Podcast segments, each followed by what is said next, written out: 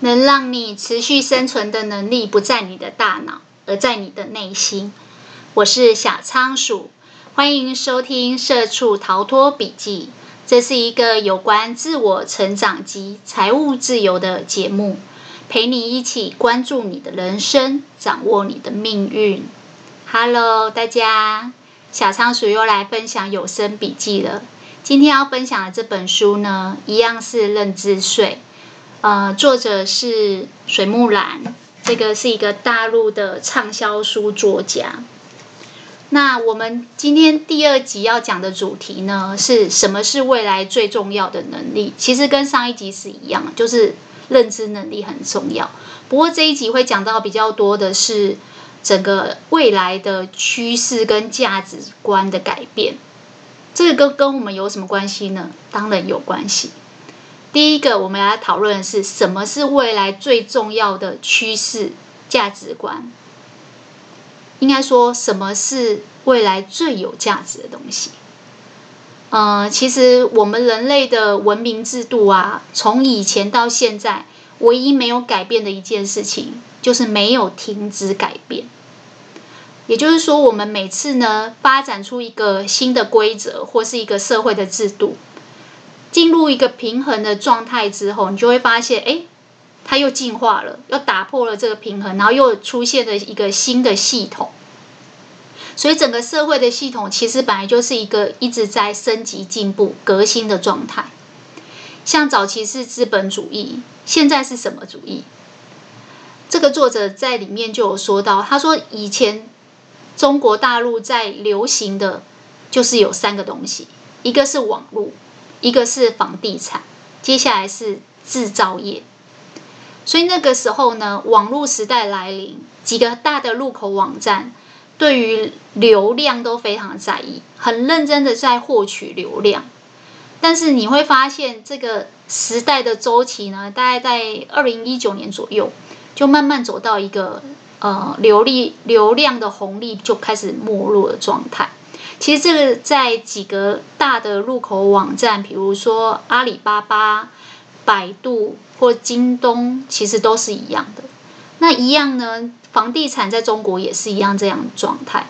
早期台呃台湾也是类似的情况，就是房地产也是很热。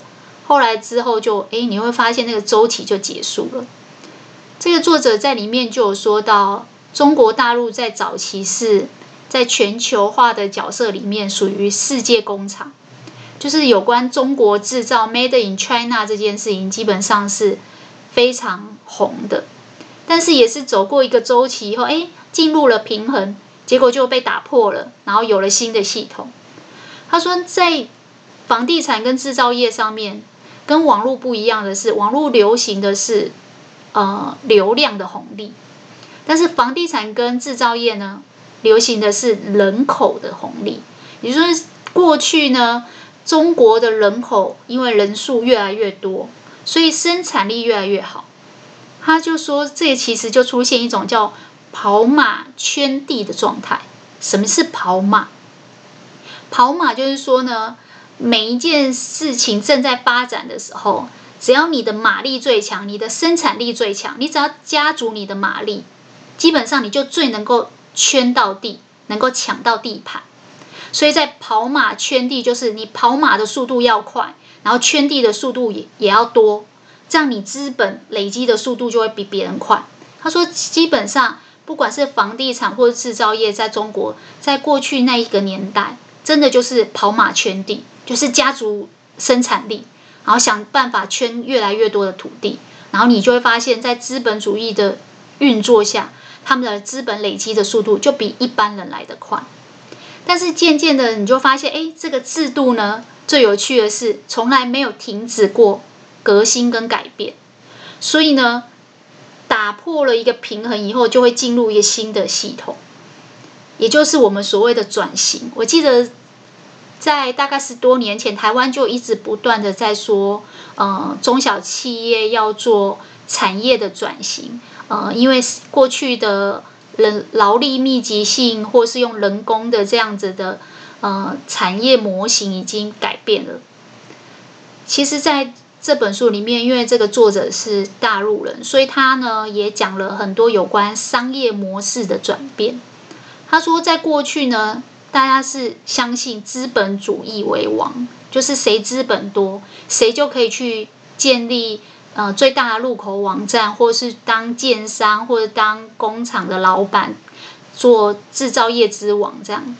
但是呢，他说接下来你就会发现，慢慢出现了一些改变。就是接下来，不管你怎么花心思在把你的商品压低成本，然后压低价格，弄得物美价廉，好像都留不住客人，流量好像还是不好。然后他说：“哎，那这个改变在什么呢？我相信大家应该都有感觉。后来就开始流行说，资源不必一定要拥有在自己手上，我们可以共享，可以共有。”当所有东西都共享跟共有，那些制造业要赚什么？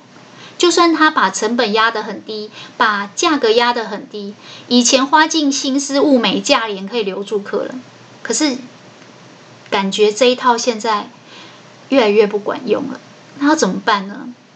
他说，在过去我们获取客人的方法是尽量把客户量提高，获取数量。接下来要做的呢，是相反的，就是物极必反，就是我们不要再提高数量了。那要做什么？他说，其实呢，接下来所走的一个产业转型是直化的，就是在客户的服务啊，或者商品的服务上面要做深度的服务，把品质做上来。所以以前砸大钱、压低成本，然后盖工厂，然后把东西都用得很便宜，这样子已经不管用了。接下来呢，反倒是你要把品质提升，做深度的服务以后，你会发现有一个东西的价值就出来了，不是资本，而是人，人的价值变高了。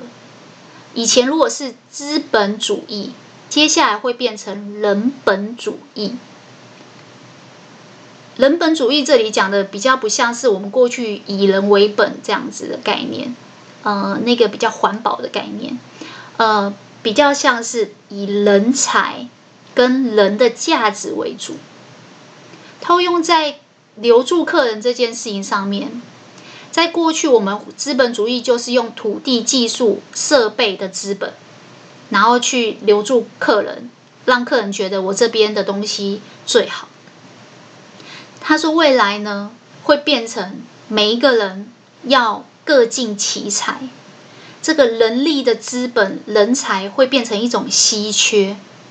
凡是呢，你有能力留住人心，留住客户，就是你有聚合人人的能力，有影响力，基本上未来这些人就拥有话语权跟主导权。”为什么呢？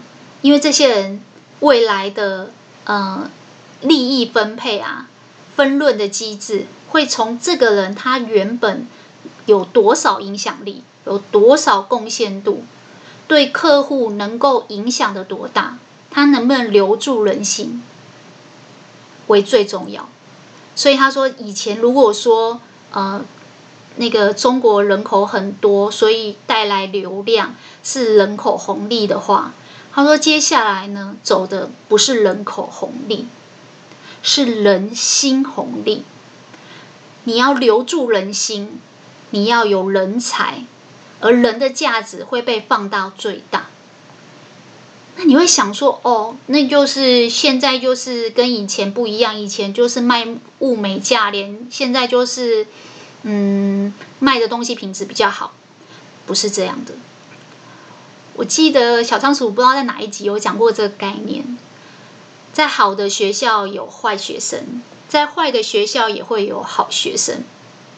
其实这个年代呢，是最坏的年代，但也是最好的年代。为什么这么说呢？因为这是一个个体经济崛起、机运最多的年代。随着这个社会的制度开始改变，第一个会影响的就是社会跟经济。就是这个大环境在改变以后呢，在社会上你会发现，诶，整个劳动市场就改变了。还有在经济上你会发现，行业别的兴衰就开始不一样了。就像我刚才说，以前网络的时代，拼的是流量，拼的是价格。可是未来可能你要做更多的服务上的提升，所以这对你个人有什么影响？基本上你外在的环境、社会跟经济都改变的情况下，你个人一定会影响。你个人从生活的环境上，劳动市场改变啦，你生活环境一定会被影响。呃，行业的兴衰改变了，你个人的一些价值观、观念也会开始改变。以前少数人所拥有的观念，未来会变成多数人所认同的观念。所以，其实人类所有的文明跟制度的转变啊，都是物极必反。这个让我觉得非常像，嗯、在种花种草的时候，有时候我种花，然后经历了一些时间以后，会发现一个规律。尤其是那种草本身的植物、花草，它们都会有那种盛极而衰的状态。就是你从它很小的时候播种，长小小的苗，然后觉得很新奇，然后很期待它越来越大，然后长身体、长骨干，然后开枝散叶，你觉得很新鲜。后来慢慢的，它出花苞了。然后开花了，结果开完花以后，植物就开始走向衰亡。其实这跟我们人类的文明跟我们的呃整个大环境的变化是一模一样的。这个作者在最前面有讲到说，人类早期也是有经历过冰河期。这个冰河期，所有的东西是万物都凋零。所有的旧的制度全部都不见了，被打破了，取而代之的就是新的制度，就像是万物凋零以后，冰河期结束了，然后阳光又开始照耀的大地，开始又开始有新的生物、新的物种重新生长开始，就像我们人类文明的制度一样。但你仔细去看哦，从非常极端的万物凋零，一直到整个地球都重新在生长，在这个地球上能够生存下来的物种，其实不一定是最强的那个。那是什么呢？这往往是最能适应环境变化的，不管是个人，不管是企业。甚至是一个国家，如果它很强，但无法适应环境的变化，就没有用。这是为什么我们要花这么多时间去研究说，哦，以前是农业社会，后来变工业社会，后来是资本主义，现在是人本主义。为什么要知道这些？因为你要是最能适应的那一个，除非你不想生存。所以以前我们可能是社畜啊，依赖公司就好啦，在一个中小企业做个二十年退休可以啊。但记不记得长寿性人生？我们有说，现在每一个个人的工作生涯都超过二十年，所以开始要投资自己的认知啊，免得被抽认知税；要投资自己的心态跟格局啊，提升自己的价值啊。没错。所以以前是依赖公司就可以活，可以生存。接下来你发现个体经济已经开始崛起了，所以个人的实力很重要。现在大家都在流行的是什么？是有自己个人的品牌，打造自己个人品牌，让自己有影响力。只要你能够触及灵魂，只要你能够让别人觉得你提升了他的成长跟价值，基本上。你依赖个人实力也能活，这就是为什么说，如果你知道整个大环境在变，你要你就会知道怎么去适应这个环境。而在这个社会上，唯一能生存下去的，就是最能适应的。其实，小仓鼠自己觉得，所有人生的总和啊，并没有弯路。从以前做行销、做企划、做广告公关，甚至在媒体，每天练撰稿能力，大量阅读，每天看那么多的新闻，然后练口播、编播能力。我从来没有想过，这些到最后是促使我创业，或是开一个 podcast 节目的综合能力。但如果在人生的这个过程中，你没有一直不断在提升你自己的自我价值，你很难适应环境，你很难在突然 podcast 红起来的时候，你就锻炼好所有的本事。所以，人生其实最大的冒险就是不冒险，真的要挑战自我、适应能力。那我们刚才讲了，什么是未来最重要的能力，跟最重要的趋势，就是人的价值。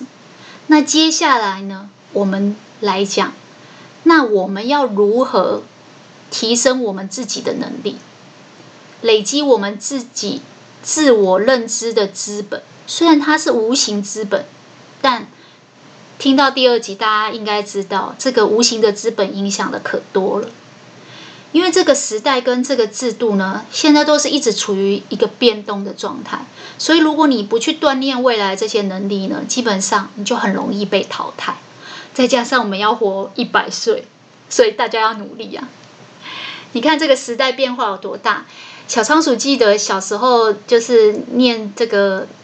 大众传播的时候，那时候的电视台只有老三台，后来数位化以后，就变成八大家族。这个如果待过媒体圈都知道，就什么 TVBS、东森啊、年代啊，然后什么的，就有八个最大的家族。这八大家族的业务，每次只要到我们广告公司啊，都是都是培养举足轻重的。那时候都是用 CPRP 去算每千人的收视，那时候的显学是 AC Nielsen 的。财的这个收视率报告，那个比现在股股市的财报还重要。每天 daily 的要去 tracking 这些数字。那后来呢，就开始流行像中华电信那种 MOD，就是随选视讯，你付一点钱就可以不用呃随着电视台播放的频率，可以随便选你想要看的节目。哦、有那时候最流行的就是看电影啊，看刚出来的院线片。到现在。整个 YT 的分论，个体经济都崛起了。记不记得创运思维？我有说，就是这个作者，他因为要做一本书，书名就叫做 YouTube 年轻富豪。他因为要做这一本书，所以他到处去采访很多 YouTuber。那他跟这些 YouTuber 年轻富豪采访完以后，才打破了他自己的认知，觉得原来我以前一直活在我自己的。平行时空，为什么呢？因为以前老三台有几千万的广告预算，现在是把这些广告预算分配给个人，所以他这里面书就有讲说，这个 YT 的频道主啊，一个月的收入是一百六十五万台币。我本来以为是韩元，后来发现不是，是台币。你可以想象吗？如果一般上班族中位数是五万块薪水，公务员如果低标假设是三万块薪水，一百六十五万是很多人上了两年班的年薪，但他是他的一个月薪水。所以他说这个完全打破我的认知，原来我以前都活在自己的世界。其实这也不难啊，如果你去查一下那个 Podcast 的广告。的行情应该会知道，像古癌或百灵果这一类，大概十五秒的口播稿也是一集要四十万。那吴淡如我就不知道了，就是大家可以查一下，其实相关的报章媒体都会报。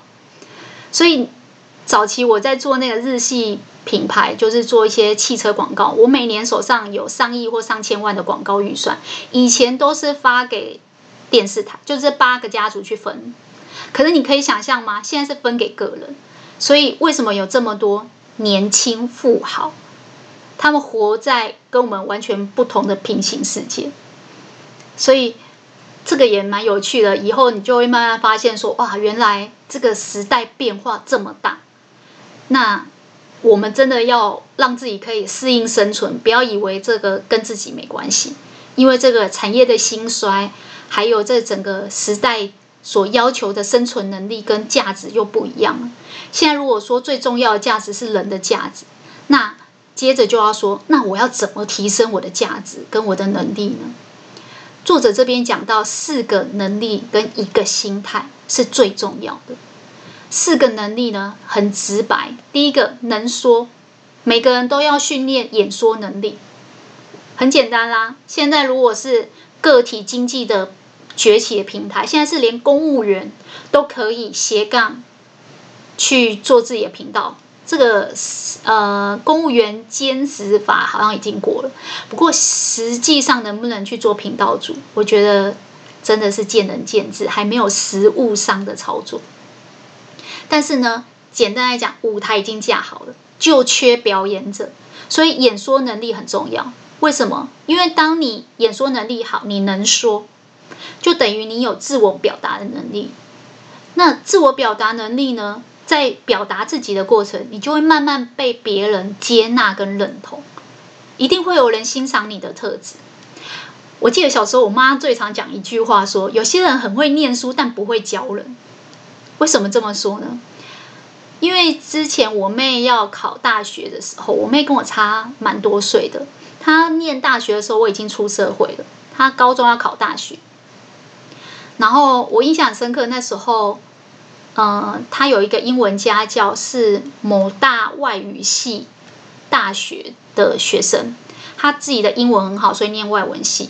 那我那时候到我们家做家教，教我妹妹。结果呢，后来我妹就没有继续补他课，其原因是因为呢，他觉得他教的他都听不懂。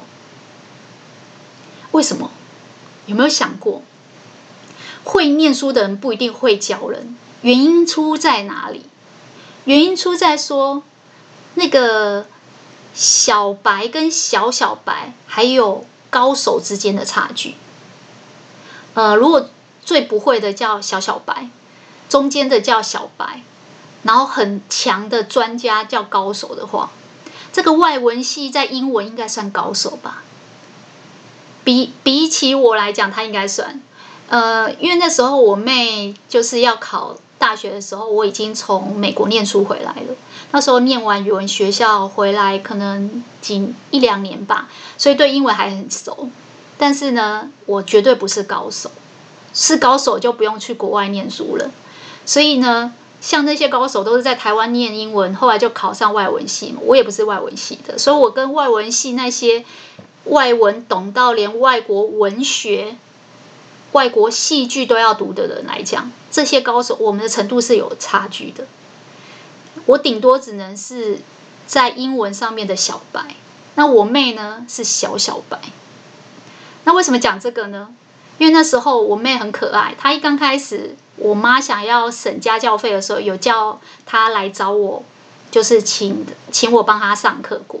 是因为那时候我是在外商公司上班，那外商公司的形态工作形态其实还蛮常加班的，所以我都是逐工作而居，就是我工作换到哪里，我就在附近租房子，以避免我加班到十二点一点晚回家的时候还要我家住的比较远。那因为这样子，我妹要来找我，其实她是要通勤好大段距离，可。还要换车才能够到我租房子的地方，然后让我帮他上家教，所以他中间放弃了，然后妈妈就帮他请了一个高手外文系的大学生帮他补。然后那时候想说，那这样也好啊，你在家里比较轻松啊，因为考生嘛，时间很宝贵啊，花时间在通勤不好。但是大概上了一阵子，我妹就跟我妈说：“啊，我我不知道这个，我不知道这个老师在讲什么，我好像。”还比较听得懂姐姐在讲什么，姐姐教的比较好。我妈打电话跟我说：“你妹觉得你教的比较好。”我说：“什么东西？怎么有可能？我我也不过语文学校，我也不是外文系，我怎么有可能比她好？”我妈要讲一句：“有些人很会念书，不一定很会教人呐。”然后我想说：“嗯，怎么会呢？”后来我发现，对，因为如果我是小白。其实我脱离小小白没有很久，我大概知道小小白都卡在哪些关卡，我大概可以猜出小小白的问题点在哪里。但高手不一样，他已经到了那种，不是就是这样吗？这是常识吧？这你怎么会不会？他无法理解，他离小小白太远了。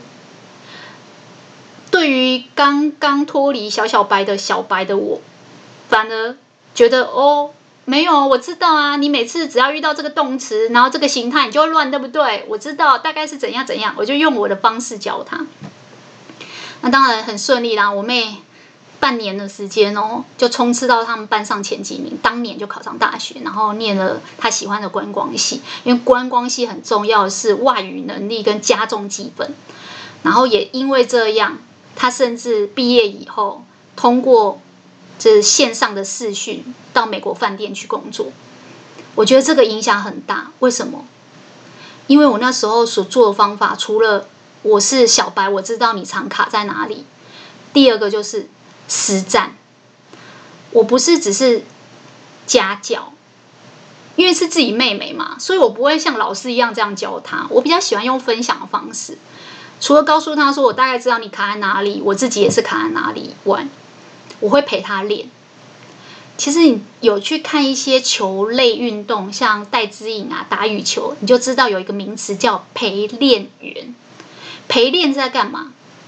陪练不是老师上课教完你听懂，然后你下课要找时间去复习去背。其实为什么很多？就是后段班的学生，他晚上去补习班补习，结果他隔天考试成绩越差，不奇怪啊，他没时间复习啊。所有老师都是把自己整理过的资讯一股脑塞给那个学生，然后呢，这些学生收完这么大的资讯，如果没有时间复习，晚上在上课，白呃白天在上课，晚上在补习，怎么复习？到最后考试就越来越差，然后就恶性循环。所以我那时候告诉我妹，因为她已经是晚上通勤来找我，他真的已经没有时间练了。所以就在我们上家教课的当下，我陪你练背起来。你不但要听懂，而且现在就背起来。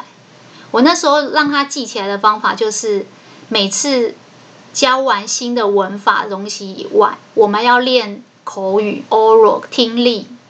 那我们怎么做呢？我们就是在我租房子的小套房里面，边煮晚餐边看电视，像姐妹一样话家常，但是 speak English，全部讲英文。每次来就是一个小时 oral 的练习，这个会让他在 interview 那个美国饭店的那个英文视讯上面。比别人有胆，你有胆讲就不一样。所以有时候人能力是被逼出来。如果不是因为我妹要考大学，我去念完语文学校，我可能就忘记了英文。但是因为要教他，所以我真的那个文法书从第一章节到最后一章节，还是好好的陪他练。在陪他练的过程中，我自己也都背起来了。所以就是这样反复。我后来。去考国考的时候，在图书馆遇到一个好朋友，也是聊着聊着，他跟我说他对政治学很苦恼，然后希望我陪他练政治学。我说好啊，我陪他练啊，就像文茜世界周报一样，讲最近的时事给他听，然后呢，总结出十五分钟的口播稿，然后跟他对话，一样，我们就是陪练，练完你就要记得，不要再带到下课之后。这个其实就是以前念大传的时候，广电系新闻编播的训练呐。每天早上先看七份报纸、八份报纸，呃，各大媒体、电子都要看，然后总结出一个十五分钟的口播稿。时间到就进去对着麦克风，叽里呱啦的一直把新闻编播的内容讲出来。其实你说我是很会念书吗？我觉得我好像是比较会教人。那为什么呢？因为。我觉得我是小白，不是高手，所以我能够用小白的方法表达，反而小小白比较能接受，比较认同，比较听得懂。所以你知道后来我的家教越来越多，可是我那时候在外商公司上班，其实很常加班，我到六日都要帮那个就是别人补习其实很累。但是老实说，我觉得这就是当你有表达能力的时候，你你的本事就是倍速成长，弯道超车。而这样的能力是要刻意去训练而来。现在是一个 YT、FB 社交媒体活跃的平台，如果你要有生存能力、适应能力，你就要有与时俱进的想法，你就要让自己是一个能说能写的表演者。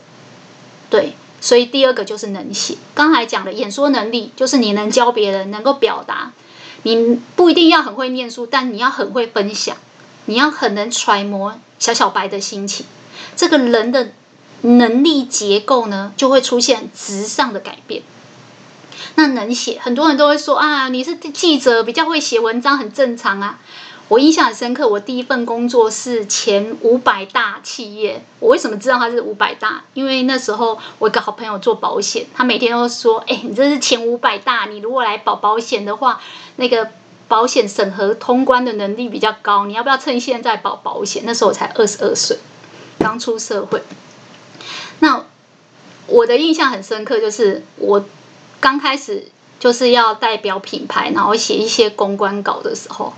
我的写作能力简直是我自己都怀疑人生，但是我不觉得我能写，因为每次都被长官又退再退再退，一直修一直修一修，然后修到最后用第一篇，所以其实有时候我们都不知道什么叫好的公关稿，但是这个过程其实就是一个磨练自己的过程，你把自己锻炼成能说能写。你就有办法架构所有东西。其实写作能力并不是你想要出书写作才有用。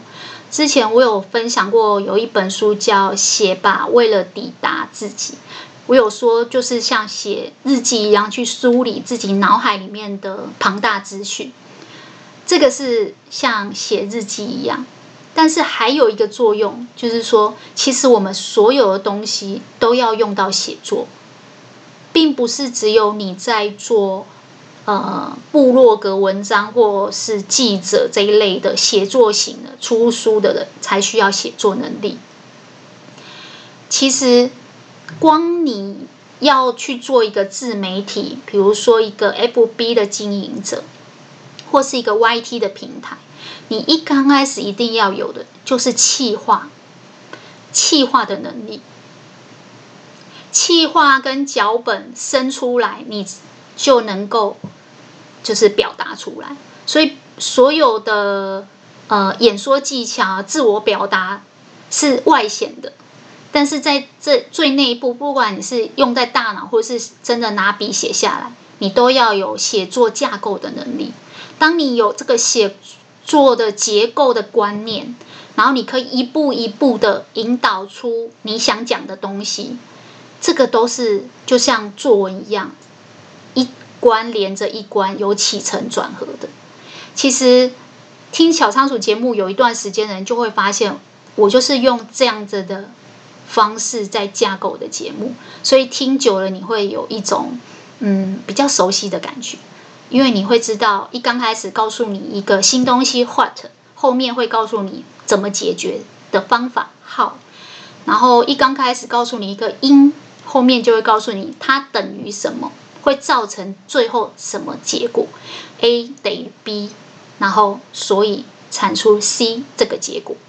所以能说能写，写的部分其实就是你逻辑推理的能力，它绝对不是只有在你要当一个作家的时候才用得到，只要你想要自我表达，你都用得到。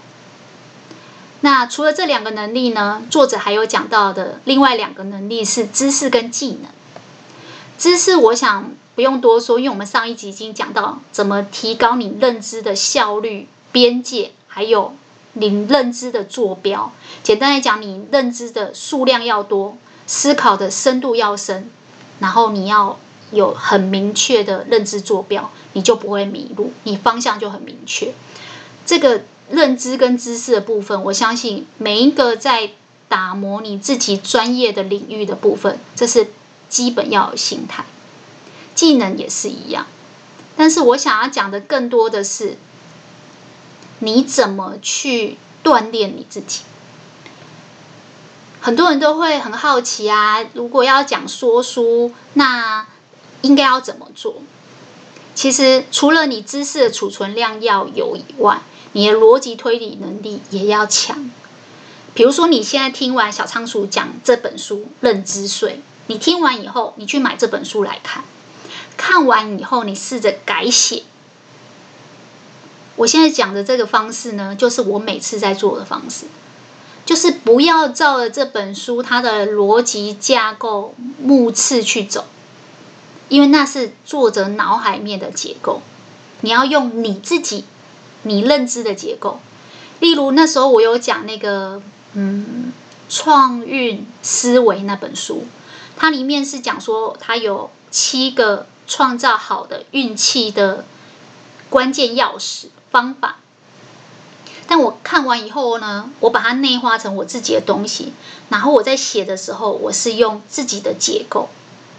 我不知道大家有印象吗？我是用行动前、行动中、行动后 （PDCA） 这样的概念去串这一本书的重点。一来是我过滤掉一些我在。呃，其他书里面很常讲的一些观念，可能跟这本书已经重叠。我希望我的观众不要浪费时间吸收，所以我过滤掉。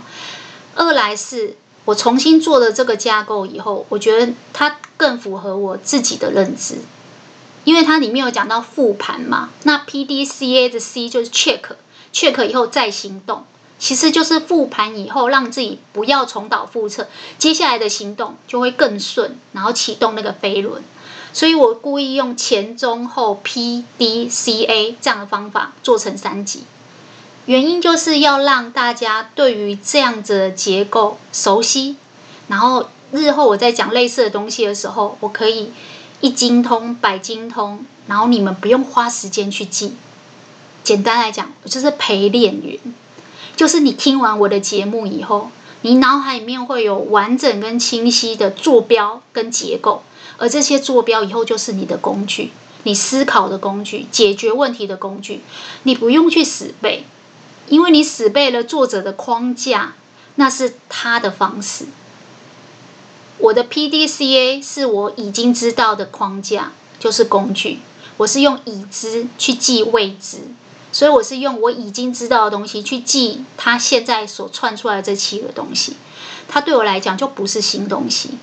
那我就会做到融会贯通、旁征博引跟加强印象的作用。所以其实我在做这个节目一刚开始，一直在思考我要怎么架构这个节目的属性。我后来的想法就是让大家用最轻松的方式吸收，听懂了也记起来了。记不记得我之前有讲原子习惯讲什么？起承转合。起仪式感，程程度不用太难，转哪一个扭转点让你想放弃的，抓出来，和你人生的总和就是你每一次抉择，所以你要养成好习惯，起承转合。我不会去记作者的什么激励奖赏，然后什么附加连结那些他创的新名词，因为记不完，每一本书都会创新名词。那是你用你已经知道的去认知你不知道的，连接在一起，你是加强印象。所以我记得我之前有讲另外一个口诀是小慢剪短法，这一这一集我讲了没？我不知道我播了没？小慢剪短法就是什么？把事情做得越小越好，切割成很小，慢慢的做，然后简简化它，把就是呃短就是缩短时间。小慢剪短法，四个方法，让你可以进入练习的心境。你在锻炼自己的时候，不要太心急，慢慢来，做小一点，做慢一点，做简短一点。所以其实你会慢慢发现，哎，我们在打磨自己的专业的技能的时候，也是有方法的。这个就是你人的价值，你能力的结构也会因为这样加深。然后你会发现，你打磨出一个你独家的武器，别人因为有这个护城河很高，别人很难跨越。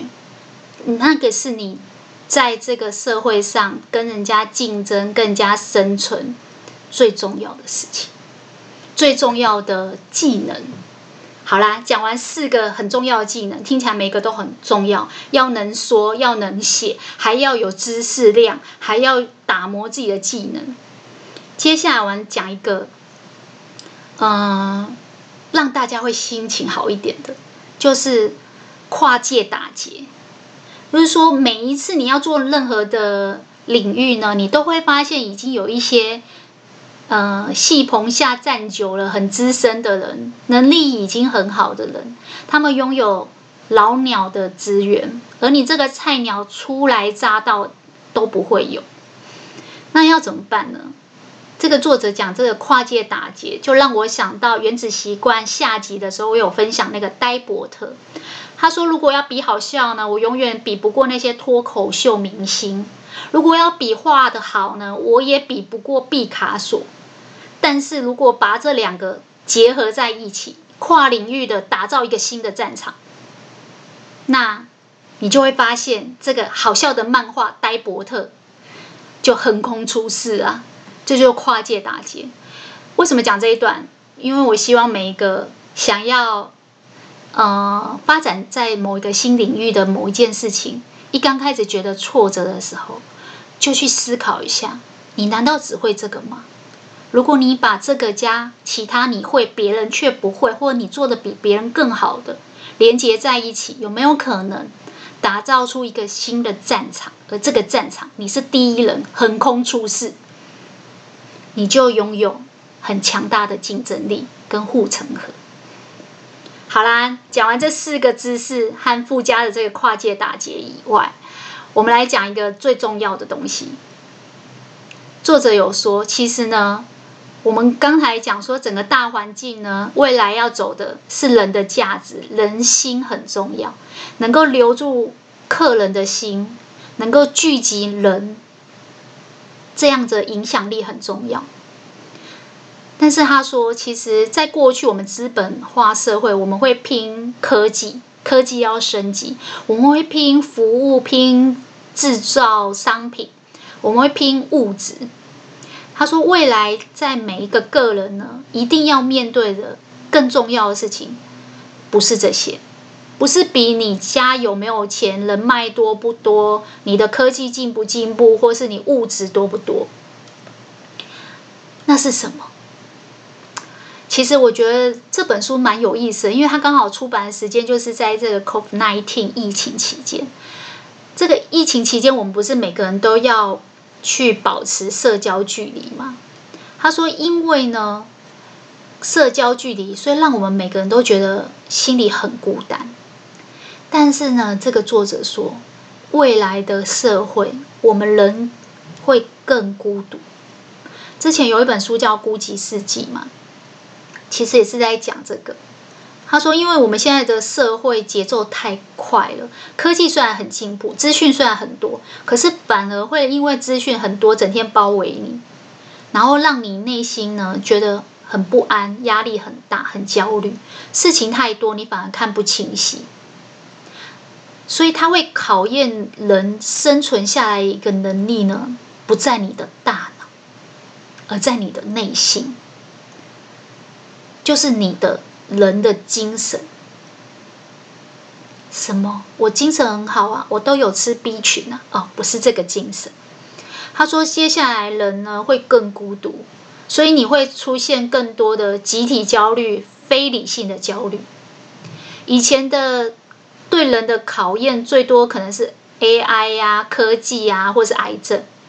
他说你会发现，你身边得忧郁症的人越来越多，得恐慌症的人越来越多。不管在韩剧的题材里面，或者是在你身边的亲友里面，以前说有忧郁症，大家都很惊讶。现在有人说他有忧郁症，甚至去看什么心理咨商师、身心科，你都不觉得奇怪。原因是什么？因为现在这样的人越来越多了，因为现在的社会节奏越来越快了，现在整个社会也人跟人之间的距离越来越多，越来越孤寂。那这要怎么办？每次我跟大家讲一个因，就会给大家一个果。所以这个作者就有说，以前如果是拼物质主义啊、资本主义，未来就是人的精神最重要。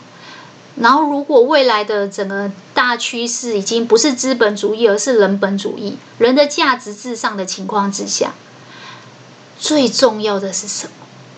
其实这也是我为什么做这个节目的初衷诶，因为小仓鼠自己有在做事业，然后我觉得。每次做事业，别人请教我说要怎么做啊，能力要怎么锻炼啊，拿什么执照啊，然后要怎么经营啊，遇到客户的纠纷要怎么处理呀、啊，或者是哦，我最有印象是还有一个朋友是在做鞋子的设计师，还是在某大品牌，以前外商公司的同事，后来自己独立出来做个人品牌，他跑来咨询我有关税要怎么报。然后怎么找会计师这一类就是创业的事情，但是我那时候后来有跟他讲一些呃这些税务上的东西以后，其实我跟他分享最多的也是这个。我觉得创业最重要的，并不是这些你在网络上查得到的资料，或是你去呃问朋友问得到的资讯。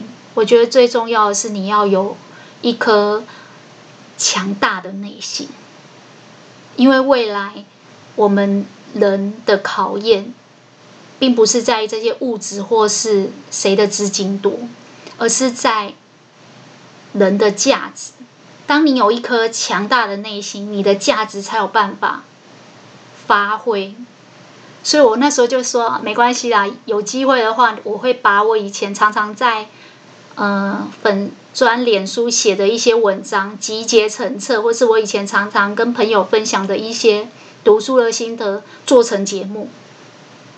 因为我觉得有一颗强大的内心，你要做什么都会成功。不管在个人事业、婚姻经营，甚至你要去创业，或者是你工作转换，都很重要。那要怎么有一个强大的内心？这个强大的内心很难只是嘴巴说啊。这边我归结出两个心得。一个是你要你的热爱。以前我们都说个体的经济呢，是可能顶多是业余的爱好，就有些人想种花种草啊，或者是有些人想要呃做手作啊，有些人想要画画啊，有些人想要学呃健康啊、烹饪啊，这比较像是你在上班。之余的业余爱好，但是他说，因为这个个体经济跟人心红利的潮流来了以后，这些东西以后都有可能变成你生存的立足点。所以呢，你要花很多的心思去贴近你的内心，找你真正的长处。你的内心深处一定有所谓的兴趣跟热爱，你要让你的这些兴趣跟热爱可以被激发。或是你一定有一些专长跟天赋，你要让这些天赋可以自由。为什么呢？因为未来呢，我们在竞争的时候，你会发现大家都可以很快速的得到八九十分的知识量，因为网络一 Google 就有。但是九十到一百分，甚至九十九分这个阶段呢，不是光靠知识量或是努力可以得来。而是你要有一定的热爱，就比如说小仓鼠喜欢看书，也喜欢分享。我现在就是把看书跟分享，就是像我刚才讲陪练员的那种概念，喜欢分享给别人，而且喜欢用小白而不是高手的那种角色，去陪人家一起把它学会，而不是 就像小仓鼠的那个。节目结语讲的就是和小仓鼠一起享受成长跟进步的过程，其实就是一起陪着彼此，然后成长的感觉。因为什么？因为这些你很喜欢、你热爱的事情，它会组成一种综合的能力，超越那些只是努力的人。他努力想要达到某些呃成就，如果他没有得到那些成就，他就会放弃。因为他没有到爱的程度。我记得我在种花的时候啊，第一次看到毛毛虫吓歪了。然后那个我在那个脸书的粉专上面就有看到有人说，他看到蜈蚣在他的多肉植物，他就整盆丢掉了。下面的网友跟他说，那表示你没那么爱。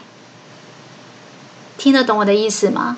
如果你真的很爱，你会去克服一些你很害怕的东西，就是恐惧嘛。那因为我很喜欢，我就会去克服。所以每个人都可以达到八九十分的表达能力啊、知识啊、技能。可是你的心态如果不够强大，你没有非常热爱，你只是努力是只能到九十分。你要非常热爱，你才会坚持走到九十九分、一百分。所以。我们说了，接下来的这个社会只会更孤独，然后更焦虑。你要如何去驾驭你的焦虑？你要找到你的热爱，因为当你找到你的热爱，你可以超越其他九十分以下的人，弯道超车，然后你就会找到你本来只是业余爱好变成生存的立足点。然后很奇怪哦，人。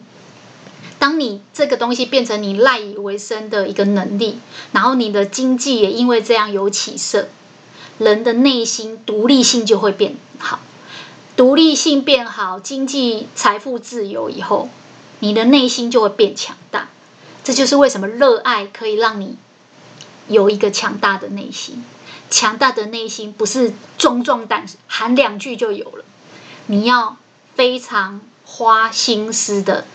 去让这些天赋发挥出来，然后让这样的热爱支撑你前进到九十九。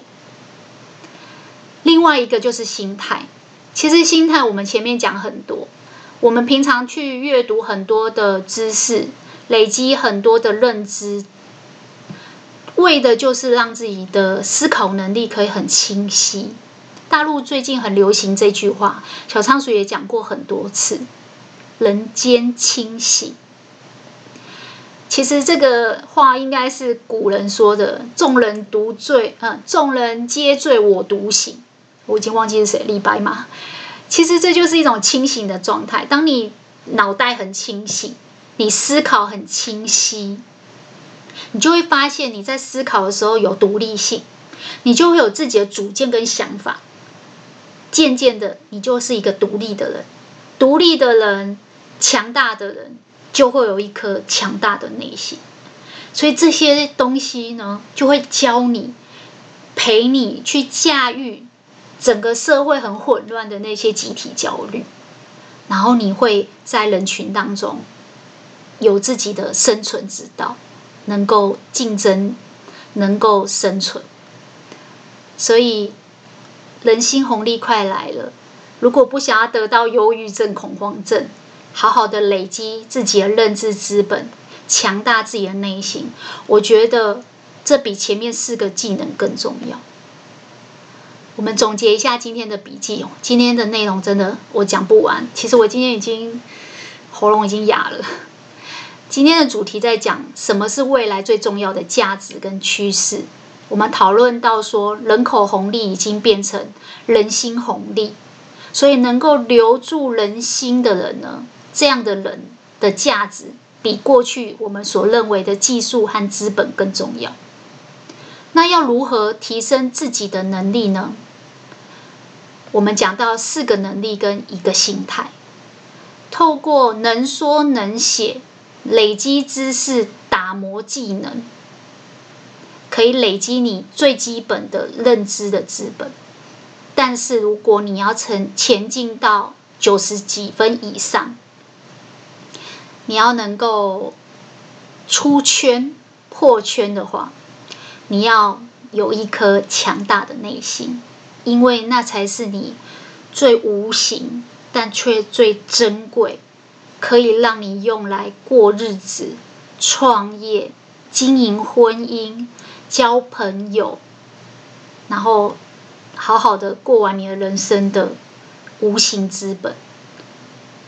今天小仓鼠的笔记就跟大家分享到这边了。恭喜你又成功的听完一本书，吸收了新观念。如果对你有所启发的话，也希望大家把今天听到最认同的一句话或是一个概念回馈留言给我。和小仓鼠一起享受成长进步的过程吧。小仓鼠会持续创作扎实的节目内容，分享更丰富的笔记给大家。那我们今天就这样喽，下次见喽，拜拜。